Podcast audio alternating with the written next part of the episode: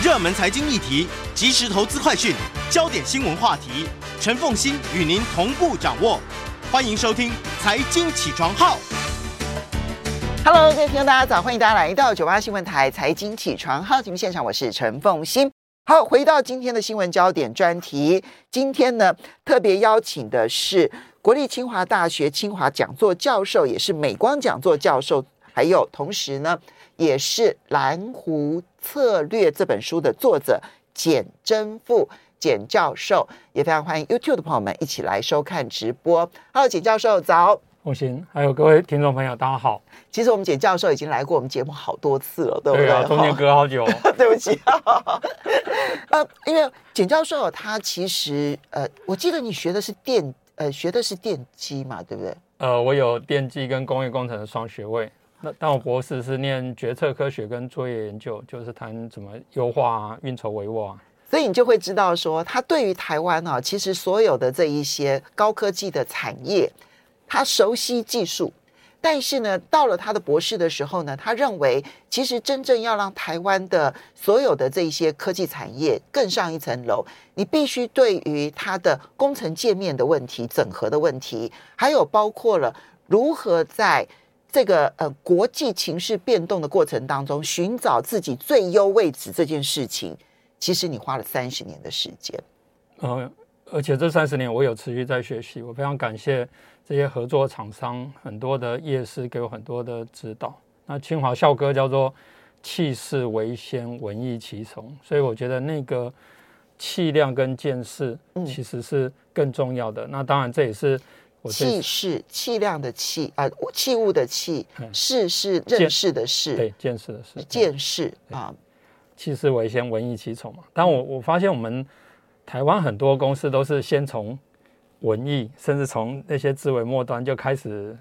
就很勤奋的开始做，打拼起来。那有些时候是把事情做对，但是不见得是做对的事情，或是最策略上是最对的。嗯、那那我觉得这样的话，当然这中间也有一些他做的不错，可是这个先天的策略有时候会影响到你你后天的格局跟发展。那我、嗯、我当然也是累积了三十年的观察，所以想要把这样的一个经验。也能先铺的分享给大家，那非常感谢你给我这个机会。简老师呢，嗯，因为他我们讲他客气，他说他三十多年来的时间不是只是学习而已，很重要的是他去了很多的呃，他帮了很多的公司担任他们的顾问，而且这个顾问并不是我只是讲讲话而已，因为你懂技术，你懂工业工程，然后你懂决策，所以你是要到现场去看的。然后你带学生，或者是带他们的这个高阶主管，可能组成一个联合的专案小组，然后接着要到现场去了解状况。所以你刚刚讲的说，技术这件事情常是我们的长项，可是技术提升到一定程度的时候，你失去了那一个看决策的眼光，你就会把事情做得很好，但是不是对的事情。常常会发生这样的状况，所以你有很多的实务经验。之前你推动的是工业三点五，但是呢，现在呢，在工业三点五之前，你希望大家先建立蓝湖策略，蓝色的蓝，湖水的湖，蓝湖策略，听起来就会想到过去有一段期间很流行的蓝海策略，跟蓝海策略有关吗？那为什么叫做蓝湖策略？要，因为蓝海策略，它是说我们要去发现新大陆，然后这个市场很大，所以呢，像海一样大的市场，然后新的市场 margin 很高，所以叫蓝海。那当然这样听起来很吸引的嘛，大家都想要发现新大陆，找到一个新的市场。但我觉得，就算你今天可以发现蓝海，请问你守得住吗？哈，尤其台湾是小国，然后你通常那个。大的市场我们叫怀璧其罪嘛，最后大家都一定会杀进来，最后常常又把它杀成了红海，所以就一直在这种蓝海、红海的循环。但我另外一方面也发现，过去当然台湾有些不错的公司啊、呃，比如说台积电，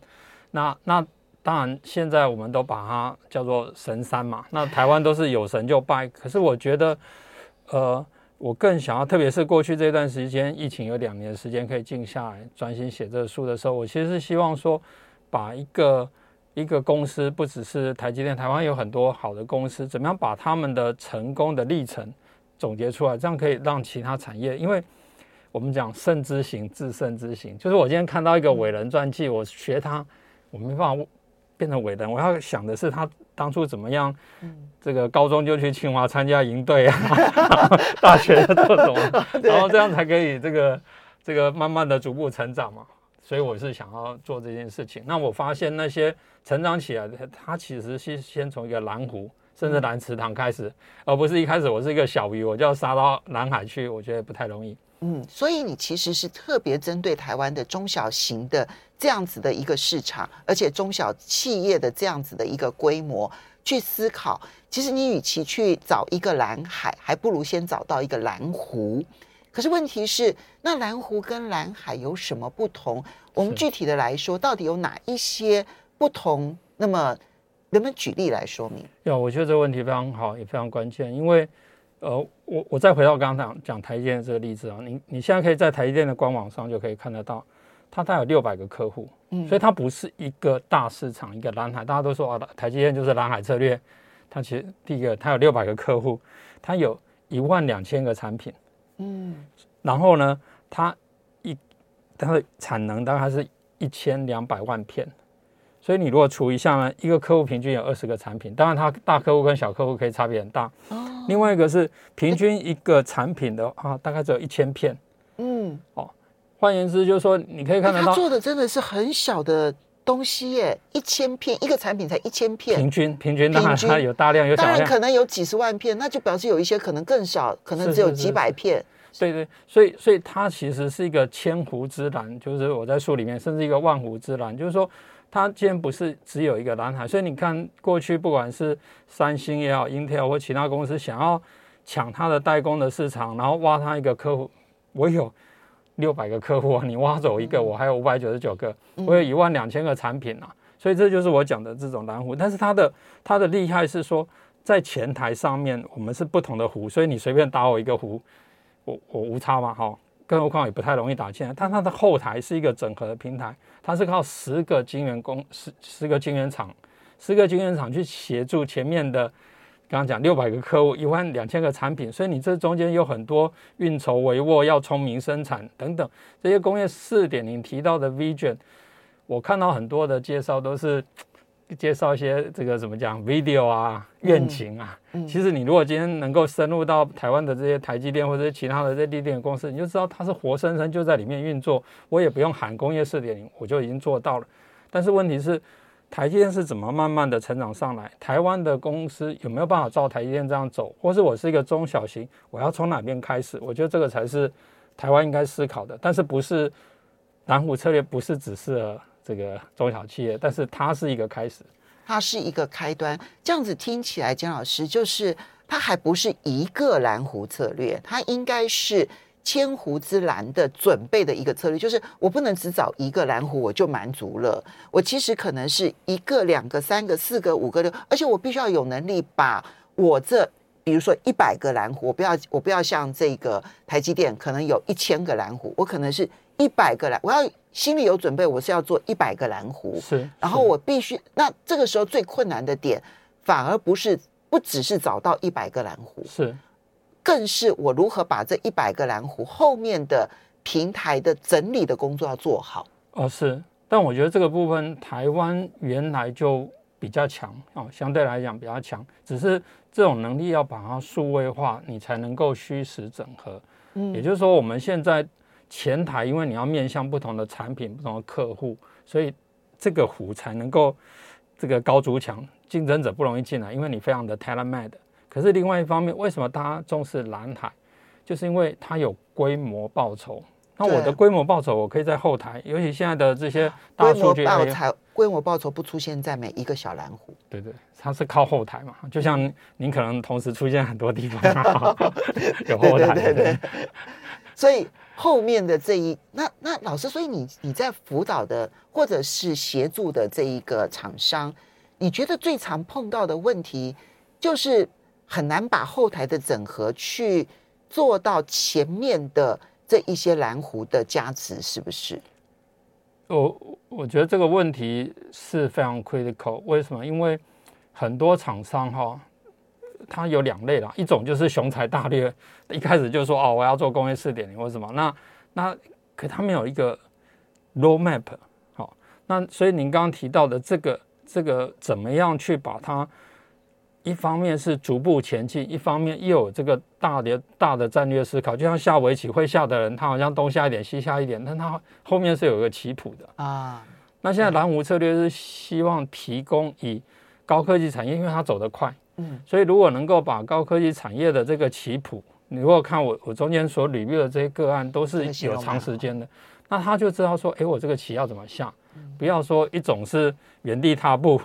啊，另外一种是哇一下子就要平行展开，什么都要做，对不对？要像你们开会一样，列出该做的事情，然后按部就班的去做，对。对。好，那么当然，老师也形容说，蓝湖策略其实是几乎可以说是工业三点五的前传啊。那之前其实我们也为大家介绍了这个工业三点五这一本书。那么我们要稍微休息一下，好，等一下回来的时候呢，我们就要来说一下，就是那工业三点，当然我们再 review 一次工业三点五跟工业四点零到底有什么不同？而你已经推动了一段期间了，你觉得你现在看到这个厂商的回馈的状况？就是推动工业三点五，显然还有不足地方，才让你希望有一个策略出来。我们休息一下，马上回来节目现场。欢迎大家回到九八新闻台财经起床号节目现场，我是陈凤欣。在我们现场的呢是国立清华大学清华讲座教授，也是美光讲座教授作者简真富简教授。他三十多年来，然后既在学校，然后同时又协助整个台湾。你你你辅导的企业应该有超过三十家了吧？有，但是另外一方面就是说，呃，有蛮多都是蛮深度的跟他们合作。我试着去一个产业只跟一个一个公司这样，那这样我就可以一样在学那个棋谱。我想要把对整个产业链可以更了解一点。嗯，好，那么嗯，最新的您整理出来的这一本书是蓝湖策略。发展智慧化管理科技数位决策，超越蓝海红海循环宿命。那你这本书也说是等于是工业三点五的前传。是好，那我们再很快的 review 一下什么是工业三点五。那你推广工业三点五一段时间之后，那么你觉得企业现在遇到的困难或者是解决方案在哪里？是。工业三点五是定位为现在的工业三点零跟未来的工业四点零之间的一个混合策略，也就是说，台湾利用我们现在在工业三点零强的主场优势，然后往上提升。那我认为要提升的也是跟前一段我们所讲的这些管理的科技，然后让后台的虚实整合也好，后台的规模效益可以，然后前台我们又维持，因为我们有主场优势，我们去更。tailor-made 或者更客制化，更了解每一个产业、每个蓝湖市场的需求。这样的话，我就兼顾这个这个前端的这个客制化跟后端的规模报酬。那在推动的过程里面，其实有蛮多公司其实已经做做了不不少的工作，包括我两本书都有提到的这个宏远兴业。我觉得它不只是啊。呃在它一个传统的纺织业里面，逐步的去往前推进，它也推动很多数位转型。所以我在里面既谈我们跟他合作的具体的一些例子，也做他在这个过程里面他怎么去做它的转型。那当然这里面也包含像友达光电啊，包含其他的公司等等。嗯，还有台达电啊，是台积电，当然都是包括在里面的。是是是。宏远兴业也让我印象非常的深刻。是是是，是。好，那我们就进入，就是说要找到。千千一百个、一千个蓝湖，其实呢，它有一些思考策略点。我们讲策略，其实最重要的就是你必须，那我要怎么找到我的蓝湖？这个思考策略点，那你这里面其实每一个章节其实就是从不同的切入点去找，说我到底怎么找到蓝湖策略的方法。那么，嗯，其实呢，在整个的产业来看的话，任何一个产业它一定都会有垂直分工，呃，垂直整合或者水平分工。垂直整合这件事情，可能就是比如说，嗯，我比如说像现在的这个有一些半导体业者，我从像 Intel，它是属于 IC 设计，然后到 IC 制造，然后再到后面的这一个嗯整个的销售，全部我一贯全部通都是由我来负责，甚至于到最后的这一个微处理器哈，都是由我一贯负责。但是水平分工有水平分工的优势，是是那。不管垂直整合或者水平分工，我要怎么在这里面找到属于我的蓝湖策略呢？是有，我觉得这个非常关键，因为就是说，不管是垂直整合、水平分工，它都有它的优点，也有它的限制。那蓝湖策略或者策略思考，很多时候是找到它的缺口。嗯，好。那孟子讲“迎科而后进”，科就是像一个碗一样。那你这个价值链里面找到那个缺口，你就可以 fulfill 或去满足它。好，那您刚刚用 Intel 为例，Intel 它以前是把这个 AMD 压着打，所以 AMD、Intel 都是垂直整合的 IDM 的公司。但我们知道这个 AMD 它因为找了丽莎叔，哦，他他父亲是我们清华校友，所以他。他做他上任第一件事情就是找台积电帮他做代工，所以他现在倒倒过来把这个 Intel 打得很惨。对，他就变成了分工形态模式，而并不是整合模式。他也做很多部分，他大部分做，但至少他晶圆晶圆代工，他开始也 leverage 呃晶圆代工这边的强项哈。那同样的，另外一方面，因为半导体零零件元件越来越复杂，所以像台电这样的公司，它虽然专注晶圆代工，可是它也必须要去考虑到这整个的需求，所以它利用呃创意电子或像彩玉它的上下游的子公司，还有整个变成一个台积电大联盟，透过这种联盟的力量来把一些跨跨 layer 的的问题把它解决。所以我觉得产业的演化是有有这样的一个考虑。那这也是为什么我想要在书里面让其他产业，因为现在其他产业都说，哎，我们要变成。呃，这个晶圆代工产业的台积电，某某产业的台积电，是是类似这样。但是我想说，这个叫做慎之行。好，那我们要自身之行可能更重要。那你觉得这里面思考点它的关键在哪里？你举个例子来说。我觉得第一个就是说哈，要能够了解说这个产业演化的速度。好，比如说我们现在发现，哎，通讯产业开始走向开放。一部分的原因并不是它是一定要开放，因为现在我们靠通讯，以前叫 AT&T 电话电报，但是现在我们通讯，你用 Line 你用很多，所以它的用途很大，以后势必它也没办法封闭，嗯，所以它想要去 leverage 其他的这些水平分工的优点，所以现在开始走向开放架构。但是在开放架构里面，台湾当然一定会有机会，可是我要去想的是说，那我怎么去提供这个？开放的架构里面的机会呢，让它效这个速度比较快，可是我又能够跟别人的整合会比较好一点。那举个例子来讲，像 IC 呃半导体产业，它有所谓的 IC 设计服务公司，它介于这个 IC 设计公司跟晶圆代工之间的界面，比如说像创意电子啊、智远等等这样的公司。IC 设计服务公司是它它它变成是既帮这个 IC 设计公司，因为我刚刚提到台积有六百个客户，这里又有大有小。那你这些小公司，你你很难直接跟一个非常大规模的这个晶圆代工的这个产业去结合。那那可是你不帮这些小公司，小公司将来会变大公司啊，嗯，哦，才会千古之蓝嘛。所以所以他利用这个设计服务公司，像创意电子呃这样的公司，来协助一些小型的，可能是可是未来是有希望的，然后来帮他。更好的来善用这个这个产业，这是台积电当初的嗯，台积电大联盟当中他们所找到的一个缺口，是他在这样的一个缺口里面去满足了这个，一个是越来越规模越来越大的晶圆代工，另外一个是这个非常非常多分散的这个 IC 设计的客户，这中间就是一个缺口。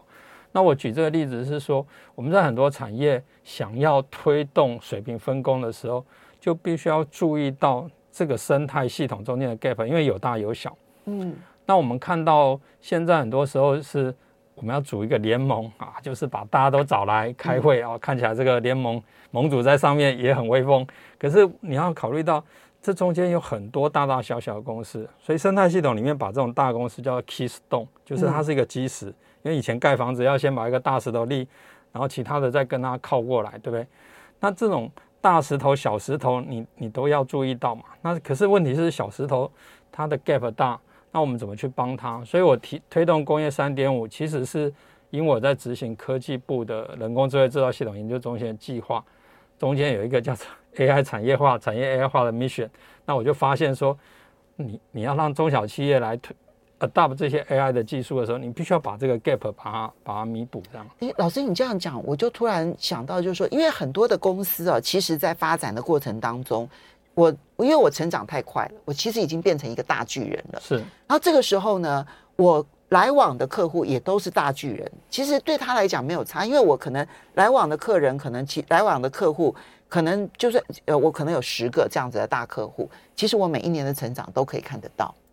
那在这种情况之下，会有很多冒出来的一些小公司，我就连看都懒得看它了。有可能。对，那我们会发现很多的颠覆，其实都发生在那一些你看都懒得看它的小公司。是，是。它茁壮了，然后它跟别的公司合作，因为其他的公司可能就觉得这样的小公司啊，我规模小，我也跟你一起合作。最后，他们茁壮成为一个你最大的竞争者，你已经来不及了。是，是，是。那可是你刚刚讲的这一个策略里头，其实它就是对你很小。我现在以我这么大的规模，我要去直接服务你很困难，这边就出现了缺口。但我并不希望你茁壮的过程我没有参与，是是。所以我可能另外有一个服务的一个子公司也好，或是什么样子的一个单位，它可以作为一个 bridge 一个桥接，然后把这些小的公司。嗯，那那你就把它当成一个小公司，然后他陪着他们一起茁壮。其实这也是一个呃，OK。而且这个会让整个生态系统它会更稳定的成长。其实很多当初不起眼的公司，就像你讲，它可能是一个破坏性创新，但是它也不晓得如何善用。那大公司也不见得不重视它，可是他没空，嗯，因为他他现在就太太忙了，然后他的心一定会被那些重点的现在目前的重点所所。所抓去了，嗯，所以所以为什么我刚刚提到说，现在台湾不管在这个电动车也想要推动这样的联盟，工具机也好，或者是其他，我觉得应该适当的去想这种属于有机制的一个一个做法，嗯，那透过这样的一个做法，可能比说把大家都找来，那大家都找来，我是小公司，我就知道我一定要配合嘛，嗯，然后我在下面当鼓掌部队完了以后回去，我还是自己做做自己的事情。可是今天哎，有人特别来关心我。然后帮我把一些问题会诊以后，然后再转换成大公司，它也能够对接的。我觉得这个会让整个生态系统更更好。好，这个是在垂直整合跟生呃水平这个分工过程当中，你怎么去找到你每一个阶段的蓝湖策略？哈，但是呢，还有一个思嗯、呃，在策略思考的时候要注意的是，台湾其实很习惯站在技术的最前沿，然后觉得说啊，我真的把我的技术价值提升，这样就好了。但是我们都知道，技术滚动的速度都很快哈。那么我怎么能确保我在最前沿呢？休息一下，马上回来。欢迎大家回到九八新闻台财经起床号节目现场，我是陈凤欣。在我们现场的是国立清华大学清华讲座教授暨美光讲座教授作者，呃，这个嗯、这个教授简祯富简教授。他同时呢，最新的这一本书《蓝湖策略》。那么，呃，发展智慧化管理科技数位决策，超越蓝海红海的循环宿命。那我们刚刚提到说，蓝湖策略里头呢，它其实是需要呃有决策思考的切入点的。那么，垂直整合或者是水平分工是其中一个切入点。那么，怎么把我的技术一直保持在这一个呃市场需求的最前沿？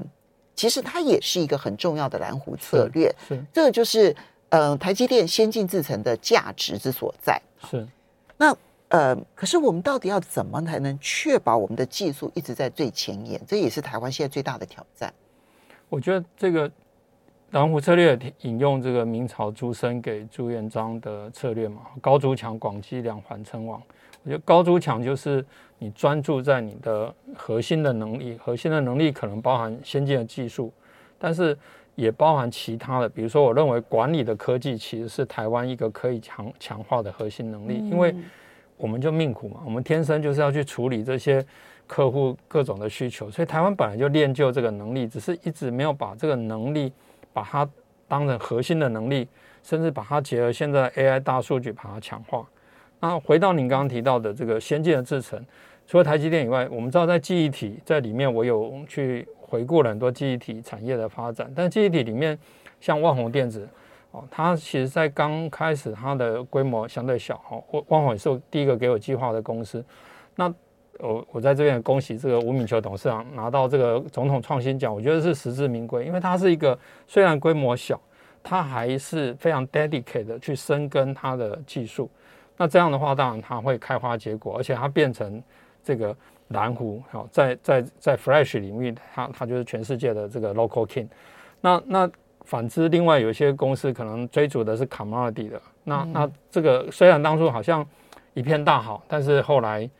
蓝海变红海，好，那那这个也是值得大家深思。好，不过老师，你刚刚讲到了一段话，其实让我嗯，其实还感触蛮深的。因为我们过去很长一段时间呢，都会觉得台湾最大的宿命问题是，我们因为做代工，所以我们不懂消费市场，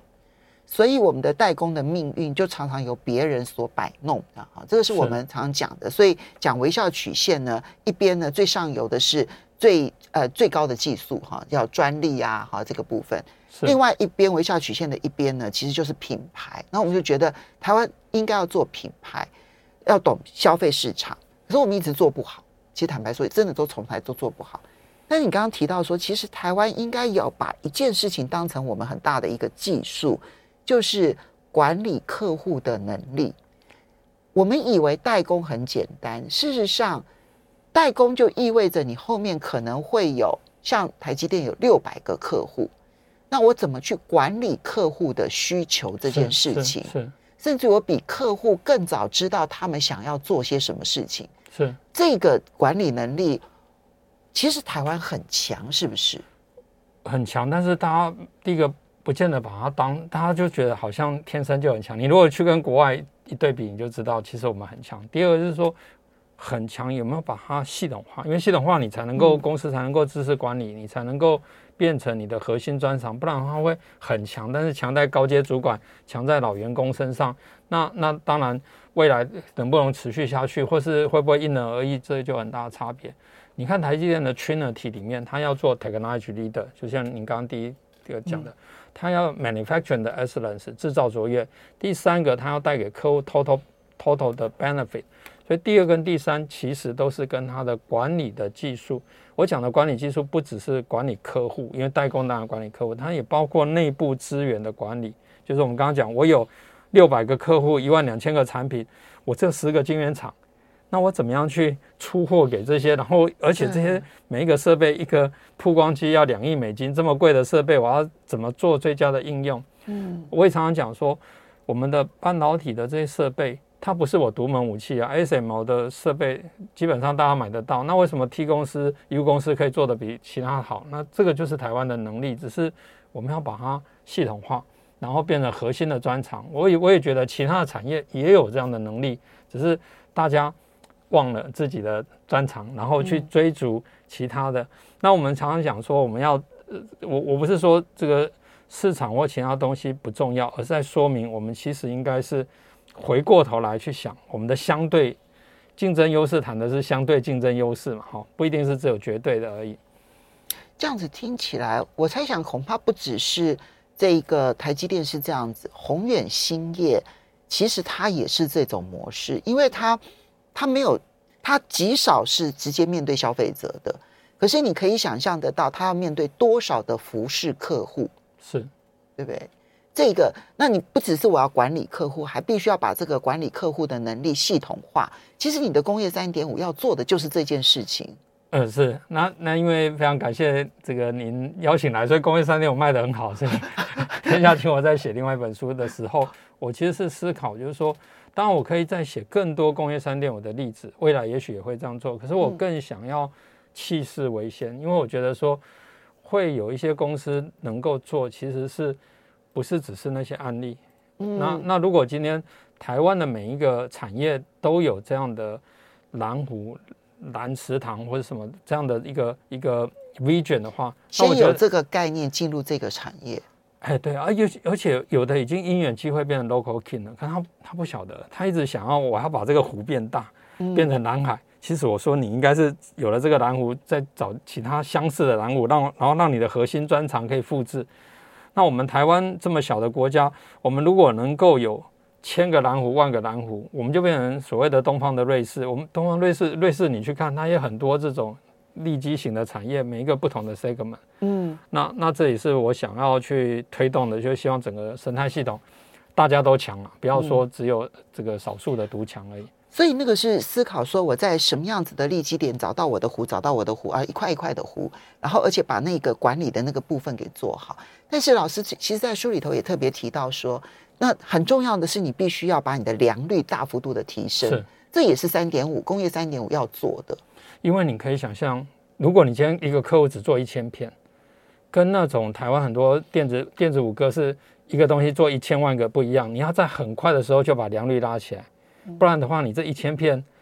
的你就没办法回收了嘛。你做一万片才做一个一千片好的。对，那你假设说我只做一千片，结果我的良率只有百分之五十，那我等于要做两千片，我才能够完成这个工作。所以很多都是前面 fine tune 一阵子，要后面再规模量产，那个叫做蓝海红海的做法。但是你今天少量多样，你就是要很快拉伸。那这个拉伸的能力常常是要治病于未发，因为你如果生病在治疗，就跟你讲要超前部署一样。嗯，好，所以呢，这里面呢，每一个章节其实它针对了我们要怎么把蓝湖策略这件事情做好。其实那个思考策略的模式，它的在不同的切入的角度点，乃至于我自己内部的那个后台的管理的决策的提升呢、哦，那提供给大家做参考。要非常谢谢清大教授简真富简教授，要非常谢谢大家休息，呃呃，谢谢大家了。